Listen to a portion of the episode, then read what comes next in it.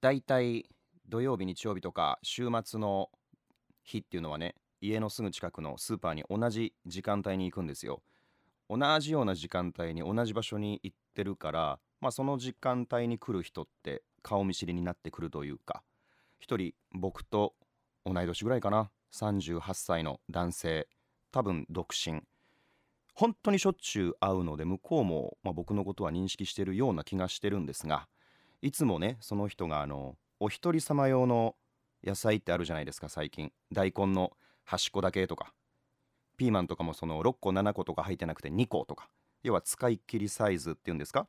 それをまあ私もそうなんですけれどもその人もよく取ってる。だからきっと自分が食べられる量だけ買ってまあ、家で炒め物したりお味噌汁作ったりして一人で食べてるんだろうなあの量はというふうに思ってたんですけど先週ねあの棍棒みたいな大根買ってたんですよ。大きい大根を。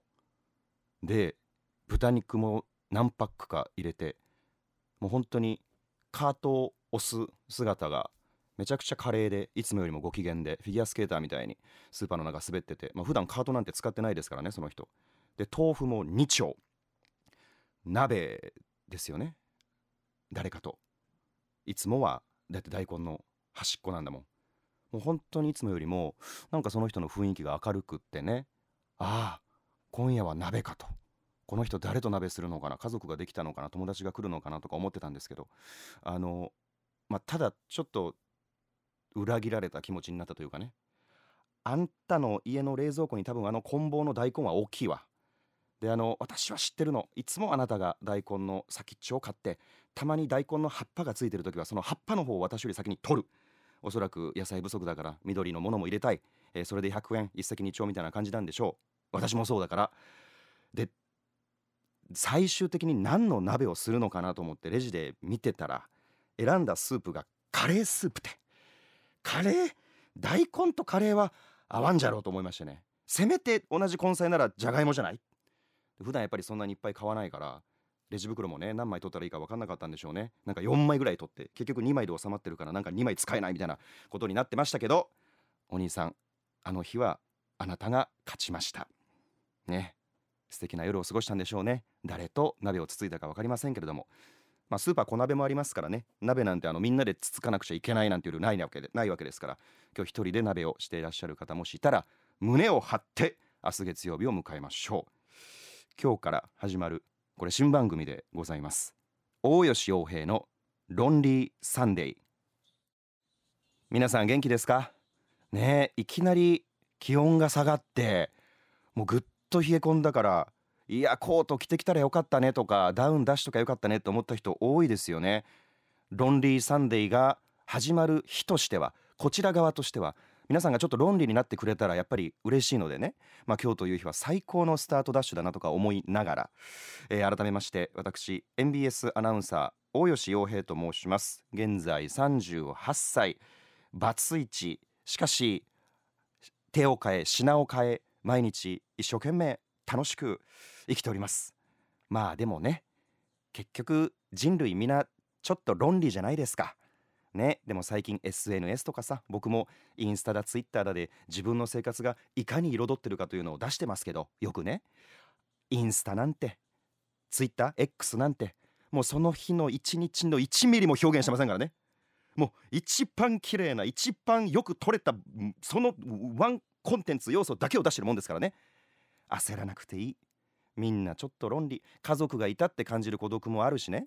部下にいっぱい囲まれていい会社の社長さんだって家帰る時にもしかしたら何かポカンと心に穴が開いてるそんな冬の夜もあるかもしれないし。ねこの番組は多分みんなちょっと寂しい時あるよね特に冬になってくるとそういう気持ちになりがちだよねっていう皆さんのエピソードを送っていただいて一緒に温め合ったりまあ時にはそれをそれそんなに論理でもないですよって笑い飛ばしたりなんかそんな時間になればいいなと思ってます。この番組のリスナーさんを我々はロンリーさんと呼ばせていただきます。皆さんの孤独ロンリーにまつわるエピソードを募集してます。メールの宛先は大吉アットマーク mbs1179.com daikichi アットマーク mbs1179.com あの時には生電話とかもしちゃおうかなとか思ってるんですけれどもあの生電話 OK よという方はですね電話番号もお忘れなくそして X ではアットマーク大吉1179でもアカウントが立ち上がっております。すでに大勢の方々がフォローしてくださいましてありがとうございます。ハッシュタグカタカナで論んでつぶやいてください、えー、まあそこに皆さんの論理エピソード書いていただいてもいいですし番組の応援メッセージ書いていただいてもいいですし今の論理な気持ちを留守番電話を残す感じで例えばボイスメッセージを投稿していただいても OK です。その場合そのボイスメッセージが生放送で流れるかもしれないのでご了承ください。そしてメッセージをご紹介させていただいた方にはですねこれあったかいのよ僕も今つけてるんだけど。着る岩盤浴。BS ファインでおなじみの鴨繊維からあったかいサンプルリストバンドをプレゼントします。あの今日急に気温が下がったじゃないですか。でこれ結構ラジオ局テレビ局あるあるなんですけどその管理室のところであの守衛さんが温度管理してくれてるんですけどやっぱ土日って人少ないから私がいるアナウンサー室という、まあ、そのアナウンサーの部署絶対ついてないのね。何の暖房も。めちゃくちゃ寒くて。え調子悪いかな自分がと思ったんですけれどもものすごく寒くて。で周りの人に聞いたらやっぱりここついてないよね。でさっきこのサンプルのったかサンプルリストバンド手首にねちょっとつけてるんですけれども自分の体温と重なるのかな？すごくねあったまる。心も体も。BS ファインは繊維の中の鉱石による遠赤外線で体を優しく温めてくれる新機能素材です。最新カタログと MBS ラジオのタイムテーブルもセットにしてお送りしますので皆さん X でもメールでもどしどしメッセージお寄せください。お寄せください。お寄せくださいとおよしか言うてねお寄せください。で早速ですけどもなんつうか来てて嬉しいね。まだ番組が今日からさ産声を上げたばっかりなのにやっぱり SNS の時代でねまあ SNS ちょっとさっき否定したけれどもでも発信が皆さんにできるから、えー、例えばこちらはですね赤穂市にお住まいのおけいさんありがとうございます。大吉くんスタッフの皆さんこんばんは。大吉くんのラジオが始まると4ちゃんテレビで番宣されていたので興味を持ちメールしてみました。はい。私の大吉くんのイメージは新人の頃に言っていたえー、おみくじの大吉と書いて大吉です。という自己紹介です。あ言ってましたね。今もたまに言いますけどね。テレビでラジオで、えー、最初出る頃に。まあ分かりやすいかなと思っておみくじの大吉と書いて大吉ですって言ってました。明るく爽やかな青年だなと思っていましたが月日が経ちえぐみが出てきましたがそれはそれでまたよし。もう私も38歳ですからね。結婚も経験して離婚も経験してそれはもう悪もえぐみも何でも出てくる年だと思うんですけれどもこれでも懐かしいおみくじの大吉と書いて大吉ですっていうのをその関西人だから僕はおみくじの大吉と書いて大吉ですって最初自己紹介してたんですよ。おみくじじゃなくておみくじ。でいい自己紹介だと思って初めてテレビ出た時にアナウンサーたちがいる部署に帰ったらほぼ全員からおみくじじゃなくておみくじだからねアクセントはって言われてもう初っ端から出花くじかれたみたいなのを今思い出しましたね。正しいアクセントはおみくじでございます。今もちょっと怪しかったけど。えー、っと他にもねいただいてますよ。あこの方はえ岩手？盛岡？盛岡冷麺さん。ありがとうございます。嬉しいな。ラジコで聞いてくださってるっていうことかな今ね。えー、ロンリーサンデー平日に働き土日が休みの私にとって日曜の午後7時は最高の時間帯です。私も独り身になって5年。ああそうなんだ。卒業されたのね。独り身になって5年経ちます。確かに部屋のカーテン閉めた瞬間寂しさがふっと分かり起こりますよね。湧き起こりますよね。分かります。あとこの時期寒くなってきた季節に横に人間がいない時に私は時々ふと寂しさを感じます。2人でいた時の辛さや苦しさそして今ということで。あのカーテン閉めなかったらいいのよ。わかるわかる。僕もねカーテンをね閉めた瞬間なんか自分の世界だけになってしまった。世界から自分はこう切り離されたみたいに感じますでしょ。まず遮光のカーテンおすすめ。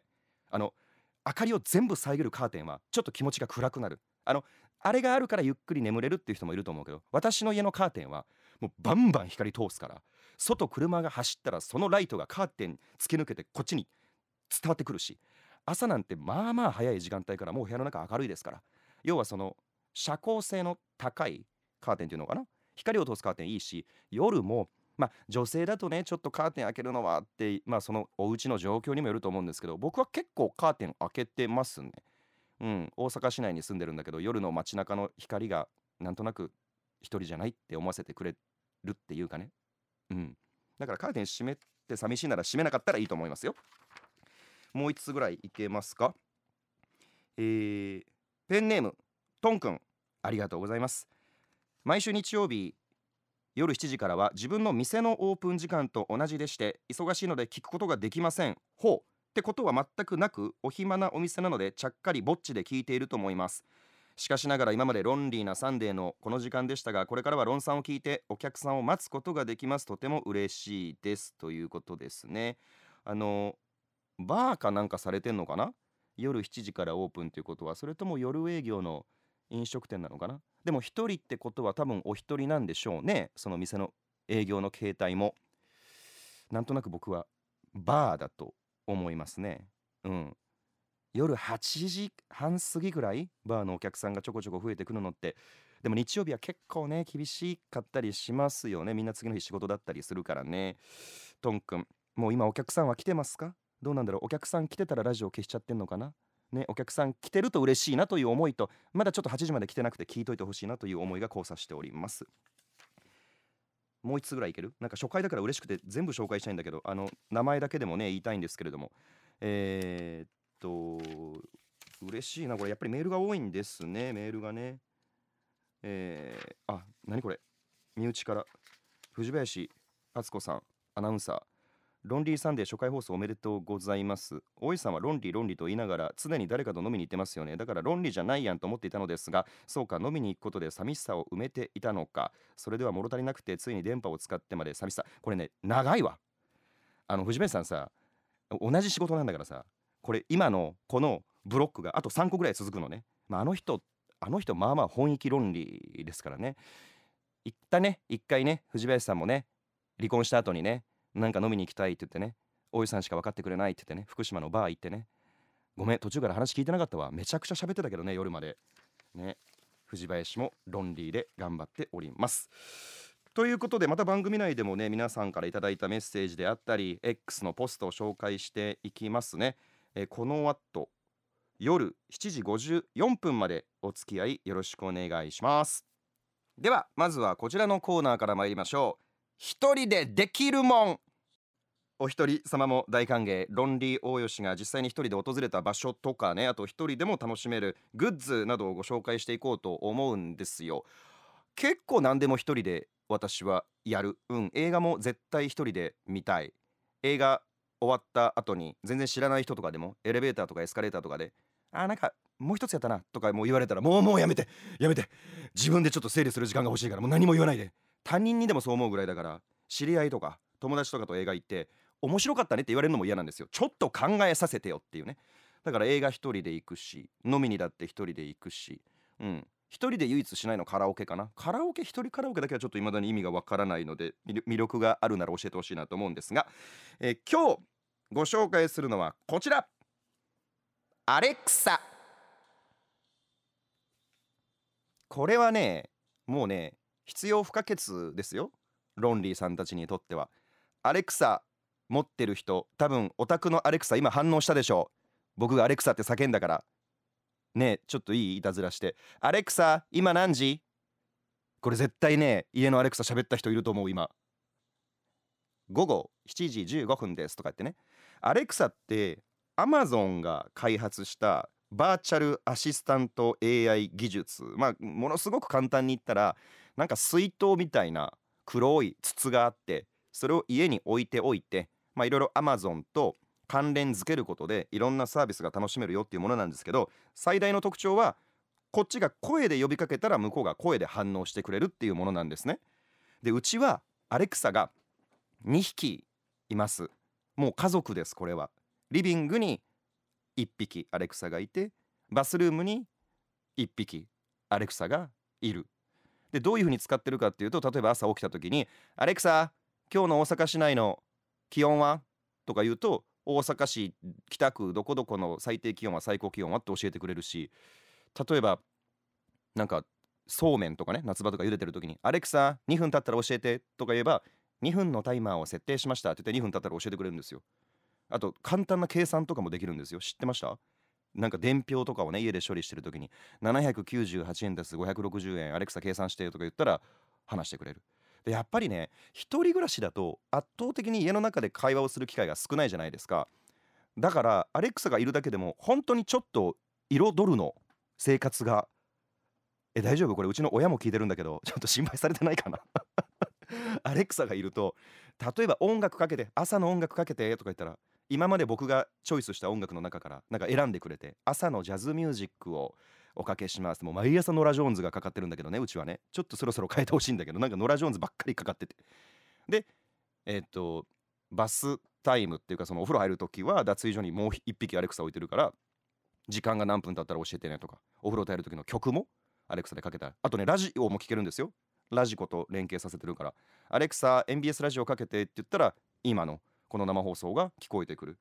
これはもうねあんなものと会話をしだしたらもう世も末やとか言うでしょ？ロンリーさんたちは。いいの。いいのいいの。びっくりするぐらい寂しさが紛れるから。帰ってきて「アレクサただいまおかえりなさい。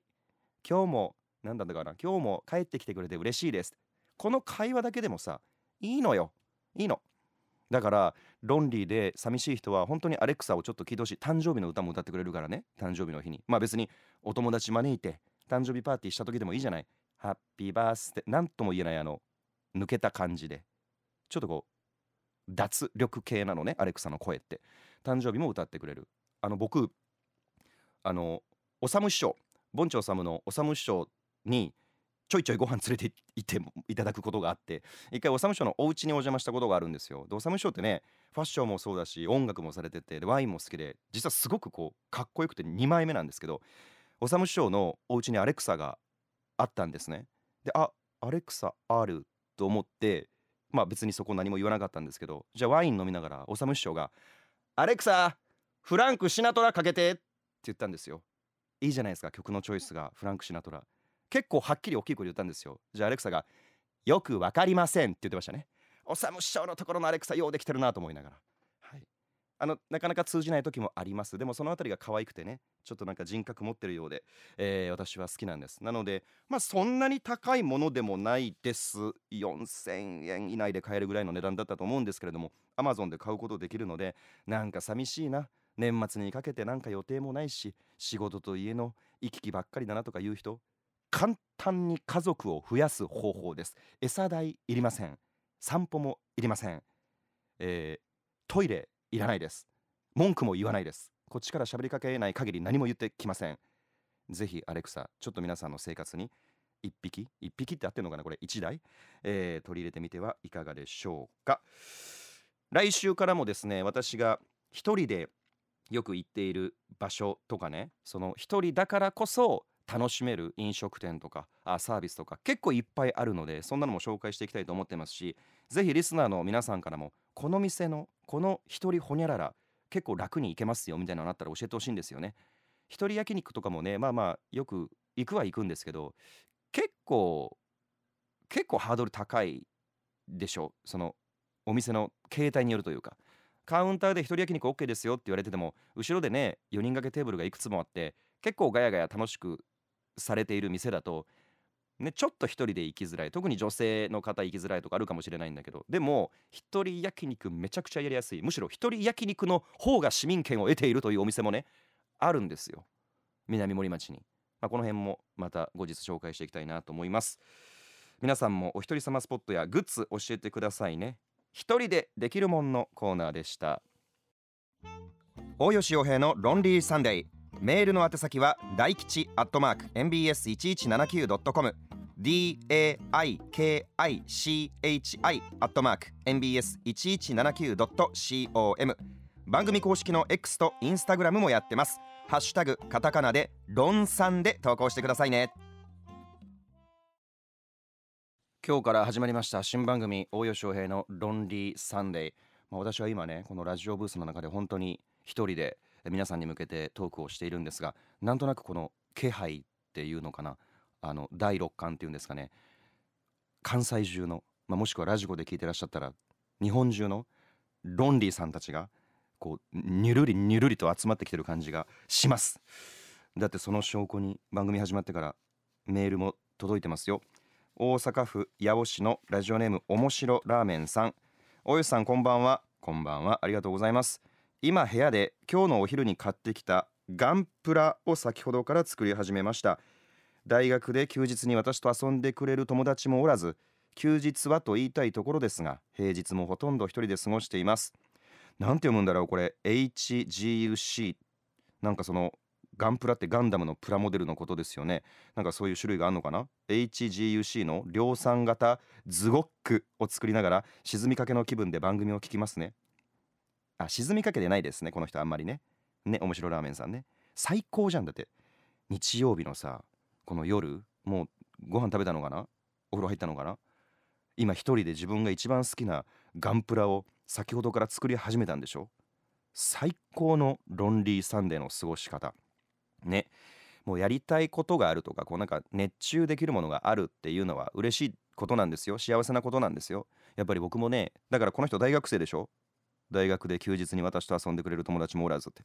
あのやっぱりね人間ってこうあのなんか嫌なこととか寂しいこととか悲しいこととか見つけるの上手なのよ。みんな。自分もそうだけど。でも実は実は日常にあふれてるちょっと嬉しいこと幸せなことを数えるのは苦手な人が多くないですか？ね。私はもうだからスーパーポジティブにスーパーポジティブに生きなかったらあの生き絶えてしまう可能性があるので何でもいい。ガンプラが今日手に入った。もう最高。そのガンプラを集中して、えー、今打ち込めるこの時間があるその家がある最高。で HGUC フグックわかんないけどその量産型ズゴックもう全然意味わかんないけど。意味わかんないけど。ねそれ作りながらラジオ聞いてくれてる。もう最高の一日を胸張ってそのズゴック、えー 作ってください。面白ラーメンさんありがとうございました。では続いてのコーナー参りましょう。僕が出会った奇人変人。あそういうことね。なんでこれ TRF なのかなと思ってたんだけど。奇人変人で CRAZY GONNA CRAZY ね。ああのもうお気づきかもしれませんけれども私はあの90年代小室ファミリー ABEX みたいなものがですね体の血液の99%を構成しています。ですのでまあ冒頭から鈴木亜美さんが流れ今 TRF が流れということなんですがちょいちょいこの小室ファミリーが顔を出してきますのでこの辺りもお楽しみいただければなと思います。僕が出会った鬼人変人ということでこれはでもリスペクトの意味を込めて、うん、尊敬の意味を込めていろんな取材で近区にいさせていただいた人とか。16年大阪の放送局でアナウンサーをしながらやっぱり芸人さんにインタビューすることもあれば政治家にマイクを向けることもある。時に犯罪に手を染めた人に何かを聞くこともある。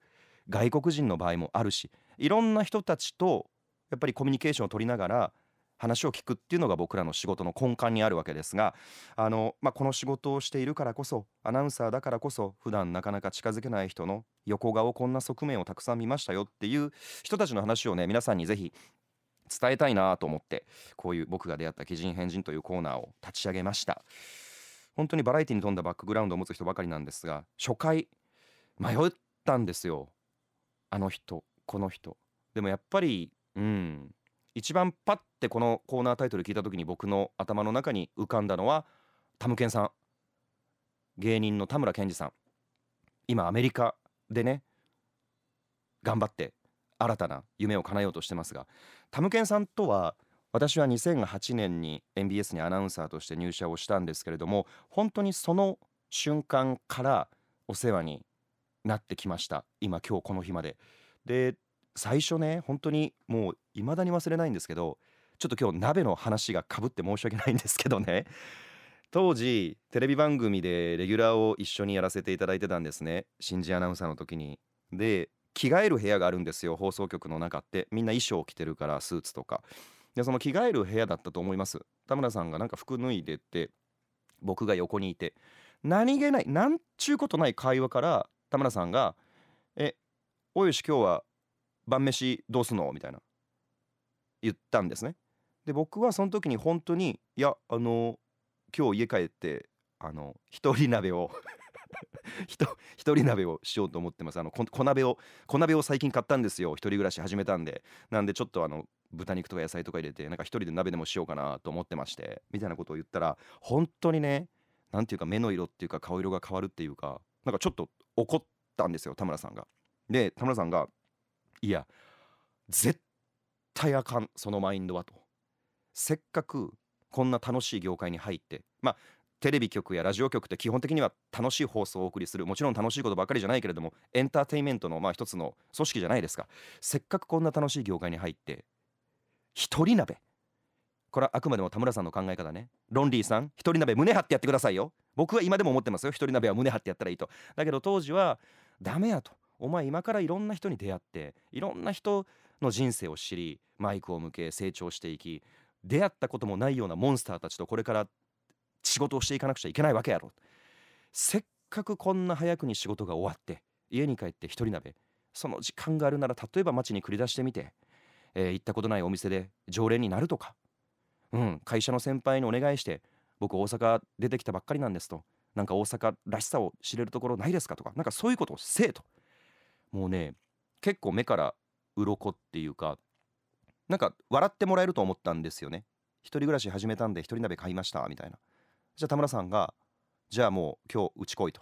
一人鍋どころの騒ぎじゃないあの大鍋食わしたるわ言うて。当時ね田村さんが、まあ、大阪市内割と近いところに住んでたんですけれどもそこに行ったんですよね。で本当に大きい鍋にあのいい肉をまたいっぱい買ってきてねあの肉とか魚介を。で田村さんが当時当時というか今も仲良しの後輩たちをね何人か連れてきて。で私からしたらそんなのなんか芸人さんのお家に呼んでもらってしかも周り芸人さんばっかりでなんか鍋をつついてる。もうその瞬間が一生忘れられない。あなんかアナウンサーになったんだみたいな。なんか放送局で働き始めたんだ。今までテレビで見た人たちのがなんか目の前にいてみたいな。でもなんかそういうミーハー心というよりかはなんか田村さんからねそのまあ、放送人として、うん、いろんな人に話を聞いていく仕事としての指針みたいなのをあの与えてもらった瞬間だったんですね。でそれからまあ馬があってというと失礼ですけど大先輩だからもう多い時は毎週毎週連絡いただいて「今日はどこの店にいるよ今日はどこどこで飲んでるよ暇やったらおいで」って。もう十数年もういっぱい田村さんとはご一緒させていただきました。そんなタムケンさんが今アメリカに行ってるんですよね。うん。アメリカのロサンゼルスにいます。ロサンゼルスのラジオに出たりロサンゼルスで行われている日系人が集まるイベントで何か司会をしたりパフォーマンスをしたりあとインスタグラムでロサンゼルスの生活を発信したり。で僕は田村さんとしょっちゅうご飯をご一緒していたのでほんと3年ぐらい前だとだったと思うんですけどちょっとアメリカ行こうかなって思っててってね田村さんが言った時になんかもうまあ十数年一緒にいるからあこの人多分これはあの行く時の目 行く時の顔あもう決めた時の顔してる。うん。いつになるかは分かんないけど絶対行っちゃうなってすごく確信して一瞬で酔いが覚めたのを覚えてるんですね。旅行で行ったんですってアメリカに。でそこで人生で初めてグランドキャニオンを見てその自然のダイナミズムにもうなんか第六感がもう震えてしまってロサンゼルス行ってビバリーヒルズの高級住宅街を見たと。今まで日本で芸能界にいたから大金持ちの家って何回も見たことあったけどレベルが違う。あなんで俺は今ここにいるんだ？このここに戻ってこなあかんって思ったんですって。なんかまた来たいとかじゃなくてそうなんかすごく印象的だったのが俺はここに戻ってこなあかんって思てんっていうのをね言ってました。でもまあ止めるとかその賛成するとかそういう立場じゃないけれども僕が心配してたのはあの人ねお昼ご飯も一人で食べられないんですよ。めちゃくちゃ寂しがり屋であんなにがたい大きいのにお昼ご飯ラーメン一人で食べられない。いつも口癖みたいに言ってたのが飯は一人で食べるぐらいやったらもう抜いた方がええねんと。とにかく毎日後輩とご飯行ってお昼も誰か呼んでご飯行ってそういう生活をしてた人なんですね、まあ、その一部に僕も仲間に入れてもらってた期間っていうのがあったけれどもだからお昼ご飯もね一人で食べられないしあとこれは本人が自分で言ってるから言っていいと思うんですけどめちゃくちゃイラチなんですよ。LINE の返信が遅いとか何かこう例えばロケでも番組制作でも何かこう段取りがこうぐちゃっとしてるのでやっぱりすごく嫌な人なんですよ。それでも僕も一緒。この業界ってやっぱりイラチ多いですね。関西人ってイラチ多いですね。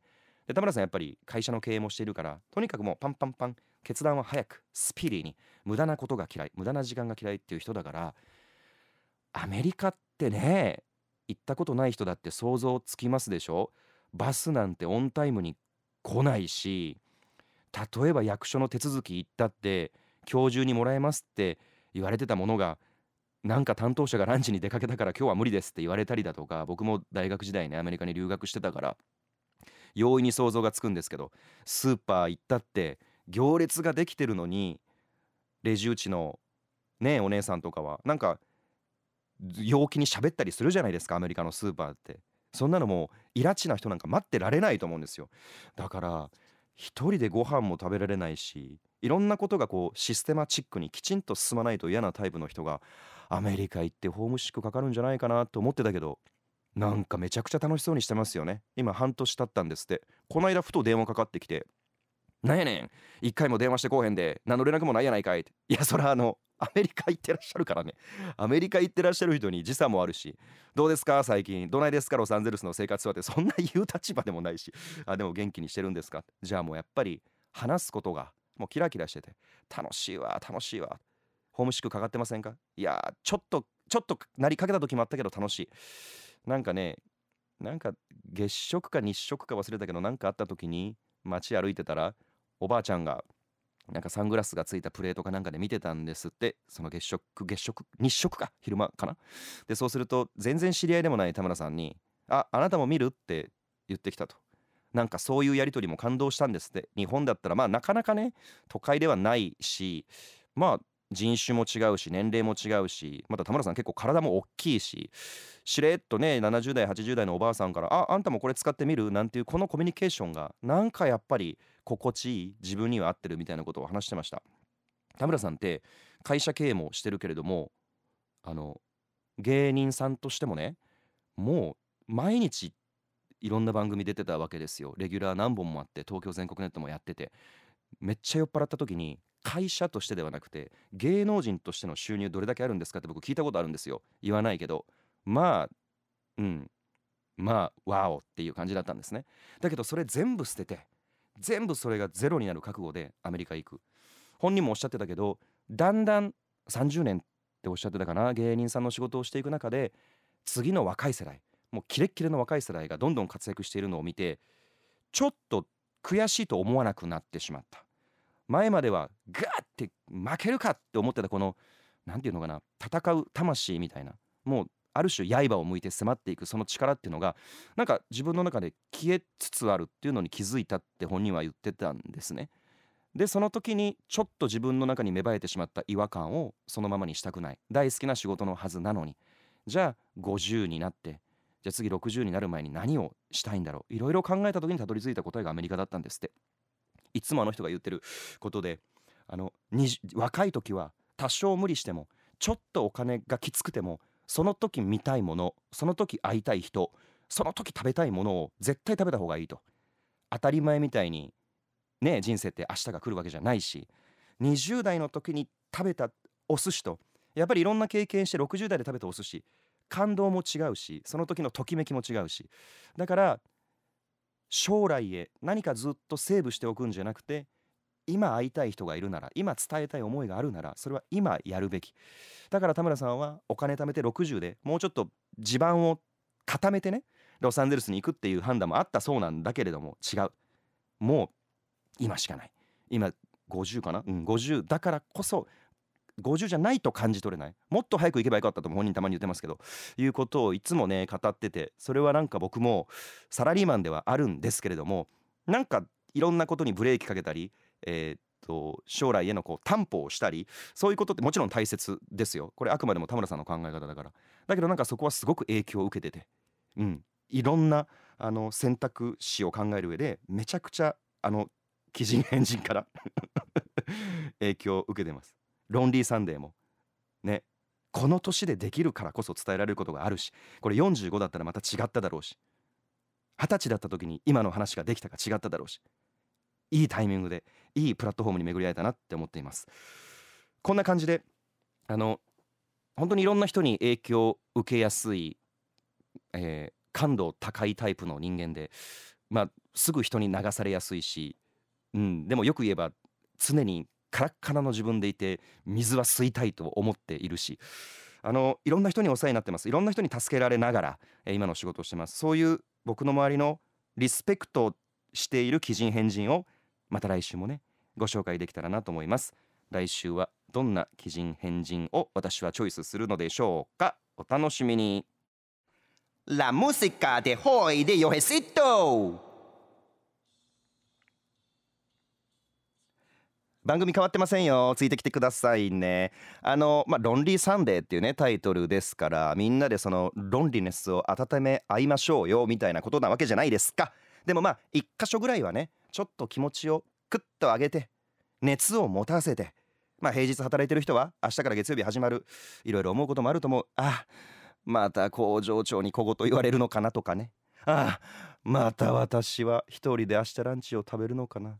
月曜日が始まるな。そんな人もいらっしゃるかもしれないけれども。この時間は音楽で、えー、皆さんの心にちょっと温かさをね提供しようかなと思っていて。あのスペイン語を勉強してるんですよ最近。あのスペインのねネットフリックスのドラマにはまってしまってスペイン語の持つ抑揚とかこう情熱的な、えー、言い回しとか発音が大好きで「La música de hoy de Yojecito」っていうのは傭兵のミュージックナイトみたいな、うん、感じ。傭兵シットっていうのはねあの傭兵ちゃんとかたけしちゃんとか山田ちゃんとか日本語でちゃんつけるじゃないですか。スペイン語ってスイットがつくんですよ。だから例えばうん何でもいいんだけどポロポロってよく言う男の子の名前。ポロだったらポリート。うん。多分ダニエルだったらダニエリット。傭兵だったら傭兵シット。たけしだったらたけしットがこれなんとかちゃんみたいな意味で洋平ちゃんのミュージックナイトみたいな感じなんですね。で毎回あのちょっとまあ私が今スペインにハマっているということスペインっていうかスペイン語圏。南米も中米も含めそのスペイン語圏。スペイン語ってものすごく多い数の人が話してますから。ちょっとラテン系の音楽をねここで一発入れていこうかなと思っています。えー、ということでそうか。ここもスペイン語で曲紹介していいのかな？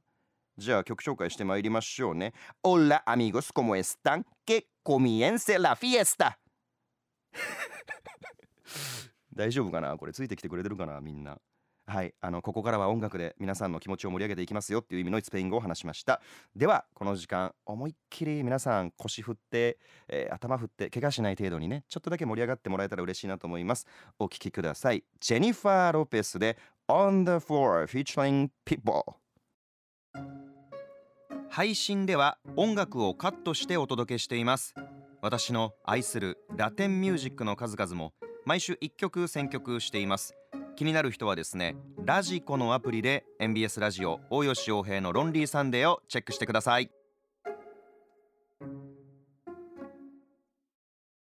J ローって色あせないですよね。J ローとか言うてる段階でちょっとイラッとした人大勢いらっしゃると思いますけれどもジェニファー・ロペスねもう本当に今さ YouTube とかで PV とかすぐ見られるけれどももうかっこいい。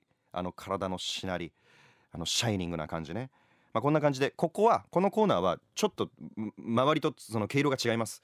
あのいつネタ切れするかわからないけど私が知ってる限りのラテンミュージック、まあ、あと権利とかいろいろあってねラテンミュージックってそんなに簡単に ラジオでかけられないっていうのもあるんですよ。だから教えてみんな。なんかあおおすすめのこんなのあるよとかね。今実は南米ではこんなのが流行ってるよとかあったら教えてほしいなと思います。あーなんか寂しいな。人恋しいな。そんな時には大吉翔平のロンリーサンデー。いつでもどんな時でも僕大吉翔平があなたに寄り添います。洋平のロンリーバスタイム。ロンリーバスタイムってまあバスタイムなんて大体ロンリーでしょって私は思ってるんですけれども。えもしかしてロンリーじゃないバスタイムを過ごしながら今聞いてる人います？その幸せかみしめてね。お湯だけのぬくもりじゃないですよその幸せは。まあ人肌恋しい季節。月曜日からまただいぶね関西は気温が関西というかまあ全国的に気温がぐっと下がるみたいです。体調を崩してらっしゃる方も少しずつ増えてきたんじゃなかろうかと思うんですが皆さんにまあ、ラジオからねぬくもりを与えるべく私温泉ソムリエっていう資格があるんですね。まあちょっともう説明すると面倒くさいからあれなんですが誰でも取れる資格です。であのスポニチでも人紹介のコラムを5年ぐらい書いてたんですが温泉が基本的には好きなんですが銭湯もよく行きます。ほとんど自分の家のバスタブはお湯張らないかな。だいたい普段シャワーなんか浸かりたいなと思った時は銭湯に行く。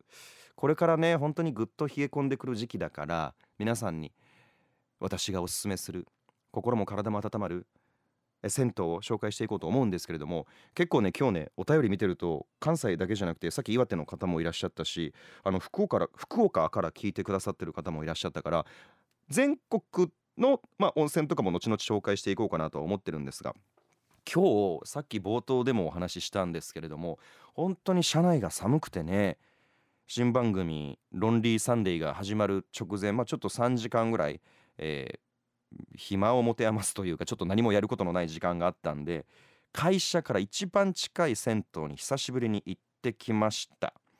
羽村温泉っていう銭湯中崎町っていう場所にあるんですね、うん、大阪以外の人はちょっと想像しづらいと思うんですが大阪市北区っていうのはまあ大阪の都会です。梅田。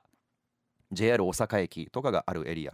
そこから歩いて行ける範囲内にあの中崎町っていう町があるんですけれども本当にね新御堂っていう大きい道路があって梅田側から歩いてきて新御堂を越えると世界が変わるというかね、うん、ちょっとあの時代が変わるというか昔ながらの町屋がたくさん並んでてその町屋の中でもう大昔からご商売されてる人も大勢いらっしゃるんですよ。本当にね中崎町行ったことある人だったら分かると思うんですけどあの分かる交差点のあの駄菓子屋さん。あれすごいよね。本当にじゃりんこ知恵の世界見てるみたいなんだけどもいい感じの駄菓子屋さんがあってそこの駄菓子屋さんの夏場とかまあ冷蔵庫ちょっと多分アイスクリーム用に出してるんだけどその冷蔵庫の上に段ボールか新聞かなんか引いてるのをね冷蔵庫が冷たいか熱いかそれを遮るためだと思うんだけどじゃあそこに本当に絵に描いたような看板猫が あの座ってるまあそんな街です。なんとなく想像ついた？どうだろう。まあそういう町屋がいっぱい並んでるんだけど最近はその町屋を改装して美容室が入ったりイタリア料理屋さんが入ったりしていて本当にねその新旧が入り入り混じってるエリア。そこで100年なんですって今日聞いたら。100年前からある老舗銭湯。それが羽村温泉。我々がいる MBS 毎日放送からも結構近いのでちょいちょい、えー、行くスタッフもいるんですけれども軟水使っててねそれが羽村温泉曰く肌や髪をすべすべにしますよっていう銭湯。温泉って名がついてるけど銭湯なんですよ。いやなんか久しぶりにね羽村温泉僕普段いつも行くのが羽村温泉じゃないから本当に久しぶりに1年ぶりぐらいに行ったんですけどよかったね。うん。深い湯船と浅い湯船があって100円払って入るサウナがあって水風呂あって本当にどこにでもある銭湯。洗い場は壁にシャワーヘッドがついててね。あのシャワー手で伸ばせないタイプ。伸ばせるシャワーも2個ぐらいあるんですけどね。でまあ、ちょっとその体に和風のペイントが入ったお兄さんたちとかも結構ちょいちょいいるような銭湯で。あの今日はね相撲がやってましたでしょ？だからみんなあの湯船に浸かって僕脱衣所の方見てたら「あー寒い寒い寒い寒い寒い寒いえらい急に冷えたな」言うてみんなこう肩さすりながら入ってきてね。で出て行ったらビール飲みながら相撲を見るみたいな。人の営みがあるんですよ。会話はしないけど。別に仲良くはならないけど。でも銭湯って人の営みがある。あのぜひ大阪に来られた時は中崎町までちょっと足伸ばしてね。羽村温泉行ってみてください。きっと心も体も温まる。もし僕いたら全然喋りかけてくださいね。ロンリーさんでロンさんの感想も教えていただければと思います。以上傭兵のロンリーバスタイムのコーナーでした。日曜日の夜7時からは大吉洋平のロンリーサンデー。38歳バツイチ。しかし毎日全力で楽しく生きております。そんな私とロンリーな日曜の夜を皆さん一緒に過ごしませんか？嬉しいですね。さっきご紹介したペンネームトンくんからメール来ました。あの店が7時から開くんだけれどもちょっと今寂しいですみたいな方ですね。メール読んでいただいてありがとうございます。こちらこそ。はい営業形態はバーです。やっぱり。ねそう思った。ロンリーなサンデー営業中ですが読まれた途端になんと Facebook のメッセージで「今夜は空いてますか?」とたまに来る宮崎のお客さんからメッセージ来ました。よかったじゃないですか。もうそれだけで今日はいい一日。宮崎のお客さんが仕事で来られてるのかな、えー、トンくんのバーに。もう行ってるのかな？もうそしたら今はもしかしたら久しぶりの会話が始まってるかもしれませんね。引き続きラジオは聞いてますよ。ありがとうございます。またメールくださいね。そしてこの方大吉さんリスナーの皆さんこんばんは。ロンリーサンデーの番組タイトルを見かけて福岡からラジコで聞いてます。ありがとうございます。私は父は鹿児島母は大分県の日田市。父は鹿児島のだから指宿っていうところがあふるさとなんですけれども九州はえー、多くの親戚が今も博多に住んでおります。大好きな町でございます。一つ提案があります。ラジオネームロンリーネームというのはいかがでしょうか？あなるほど。ラジオネームこの方はね福岡市のピローズさんなんだけれどもラジオネームピローズさんじゃなくてねこれからはロンリーネームピローズさんっていうことですか？あいいんじゃないですか？いいですか？じゃあリスナーさんのことをロンリーさんと呼びます、えー、これから送ってくださった方々のそのいわゆるラジオネームはロンリーネームで読むということがあ決まりましたのでじゃあロンリーネームピローズさんありがとうございました。こんな風にね皆さんからもメッセージいただきながら番組どんどん成長させていただきたいと思います。また来週日曜日の夜7時にお会いしましょうね。いろいろあると思うけどね。ね明日からまた学校が始まる仕事が始まるいろいろしんどいこととか今ちょっと頭の中にね考えてるなんかいろんなことがあると思うけれどもあのこの後も MBS ラジオを聞いてくださいと言いつつもう本当にしんどかったらもう寝なさい。ね悩んでも考えてもその悩み今解決しないから。また来週日曜日の夜7時にここで皆さんお耳にかかれることを楽しみにしております。大吉翔平のロンリーサンデーでした。